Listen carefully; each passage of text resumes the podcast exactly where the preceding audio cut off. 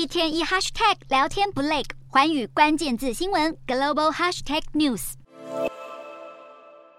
国短影片社群平台 TikTok 因为治安问题遭多国政府集体封杀，连英国也对 TikTok 下达最新禁令。英国内阁办公室部长陶敦十六日在国会宣布，所有中央政府部会的公务手机都禁止使用 TikTok，而且禁令即刻生效。他指出，网络安全专家的评估清楚显示，TikTok 对存放在公务设备上的敏感政府资讯构成风险。美国、加拿大、欧盟等地区先前也纷纷禁止政府设备使用 TikTok，如今加入封杀行列的又再新增一个个国家。虽然 TikTok 团队最近积极向欧美国家游说产品的安全性，不过各界的疑虑依旧难以消除。美国近期传出威胁，要求 TikTok 和中国母公司字节跳动脱钩，否则将全面禁用。消息一出，中国马上跳出来反击，指出美方没有证据证明 TikTok 威胁美国国家安全。美国担心 TikTok 搜集用户数据，将资料回传给北京当局，可能引发国安风险。虽然这些禁令没有将政府官员的私人手机纳入，但各国当局还是强烈建议，在使用以前应该要审慎评估安全风险。